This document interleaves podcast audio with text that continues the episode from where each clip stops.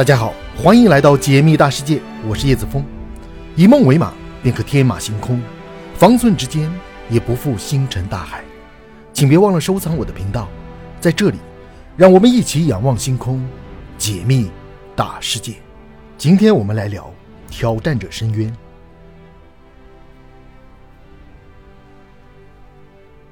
珠穆朗玛峰高度达八千八百四十八米，是世界上最高的地方。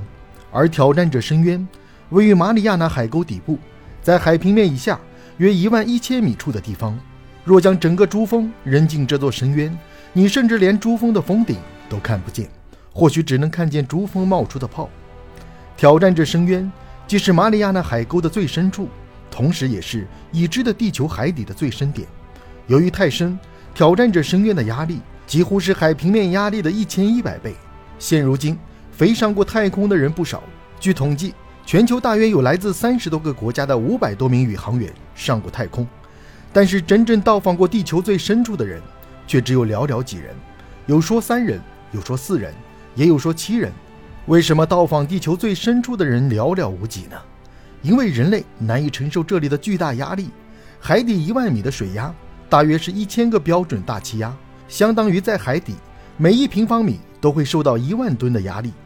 在这样的万米深处潜水，就如同将两千只成年大象背在身上一般，想想都已经觉得相当窒息了。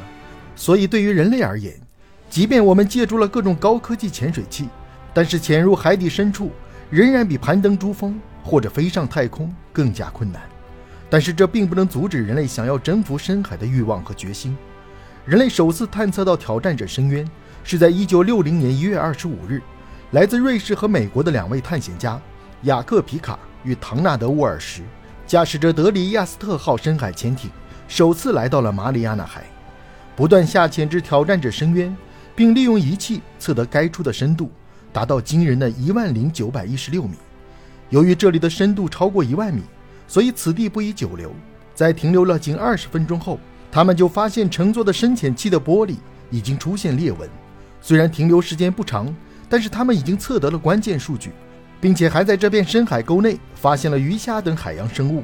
之后，日本的海沟号遥控水下航行器、美国海神号遥控水下航行器，也都分别于1995年和2009年到访过挑战者深渊。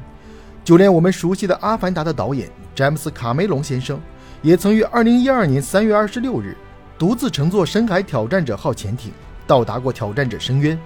并在约一万零八百九十八米的深渊海床上着陆，而詹姆斯·卡梅隆也因此成为了一九六零年之后第一位潜入过挑战者深渊的人类，同时也是第一位独自潜入过这里的探险家，并再次停留了长达三个小时。那么，挑战者深渊到底隐藏着什么呢？深海从未有阳光的照射，这里是一片漆黑、寒冷的贫瘠世界，还时刻处于高压状态。但出人意料的是。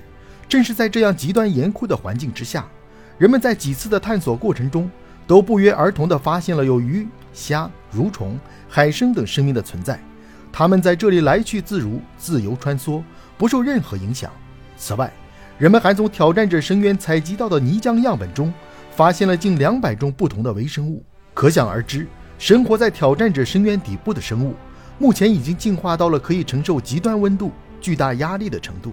也能完全适应黑暗、冰冷、食物匮乏的环境。这里还生活着一种鱼，人们将其称之为马里亚纳蜗牛鱼。它生活在八千米深处以下的海域中，它长约三十厘米，全身呈现淡淡的粉色，却没有鳞片，看起来黏糊糊的。身体后半部分细长，就像我们熟悉的小蝌蚪。别看它身材柔弱娇小，却能承受相当于一千六百头大象站在一辆小汽车上的压力，让人类自愧不如。也分外惊喜，这是生命的奇迹与顽强。此外，还有诸如深海琵琶鱼、深海龙鱼、斧头鱼、星光鱼、小飞象章鱼等耐高压物种。别看这些深海鱼类长相丑陋，但是深海那么黑，随便长长又怎么了呢？反正也看不见，颜值、身材什么的便可以舍弃了。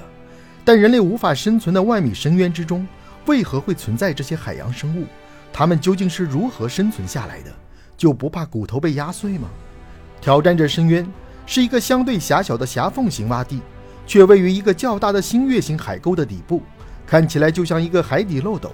来自夏威夷大学的帕特里夏·弗莱尔等研究员认为，位于海沟附近的蛇纹石泥火山很可能为这批生命提供了合适的生存条件。参考马里亚纳海沟的形成原因，它当初也是由于海洋板块与陆地板块的相互碰撞而产生的。在板块与板块的碰撞之处会形成海沟，而靠近大陆的一边会形成山脉、盆地等等。这些区域往往地质活动剧烈，地震、火山喷发都是常有的事。周围遍布着泥火山和深海热液喷口，在热液喷口附近还存在丰富的矿产资源和海洋生物资源，有着繁荣的生物群落。这里丰富的热能适合生命的生存。古老的火山岩石还会渗透富含碳酸盐的温碱性液体，这种液体含有氨基酸，氨基酸是蛋白质的基本组成成分，而蛋白质。则是一切生命的基础。此外，科学家们还通过对这些深海鱼类进行基因、蛋白质和解剖结构等方面的分析，发现它们的身体的确存在一些特殊之处。第一，在鱼的头骨上存在缝隙，这将有助于它们的身体进行内部和外部压力的平衡。反之，如果深海鱼拥有完整的头骨，它则很容易被压力压碎。第二，它们的头骨也主要是由软骨组成。这种软骨使得它们的身体变得更加灵活，也更能承受深海压力。第三，科学家们还发现，这些深海鱼还有一种名叫三甲胺氧化物的物质，这种物质有助于稳定蛋白质。因为高压环境会破坏分解蛋白质，所以三甲胺氧化物的存在对于深海鱼的生存也极为重要。造物主总是公平的，深海鱼类在得到一些特殊能力的同时，也丧失了一些能力，比如。它们大多都缺乏关键的感光基因，也许是因为它们一生都生活在完全黑暗的环境中，所以也丧失了能够检测到光的能力。不过，它们永远都不会见到光，所以也就不再需要感受光了。关于深海，关于挑战者深渊，还存在哪些未知的秘密呢？还需要等待人类对于这片深海的进一步探索。挑战着深渊作为世界最深处，这里荒凉寂静，与世隔绝，但这里的生命早已适应了这里的一切。适应了黑暗与孤独，或许他们也明白，要想走出深渊，必须直面深渊。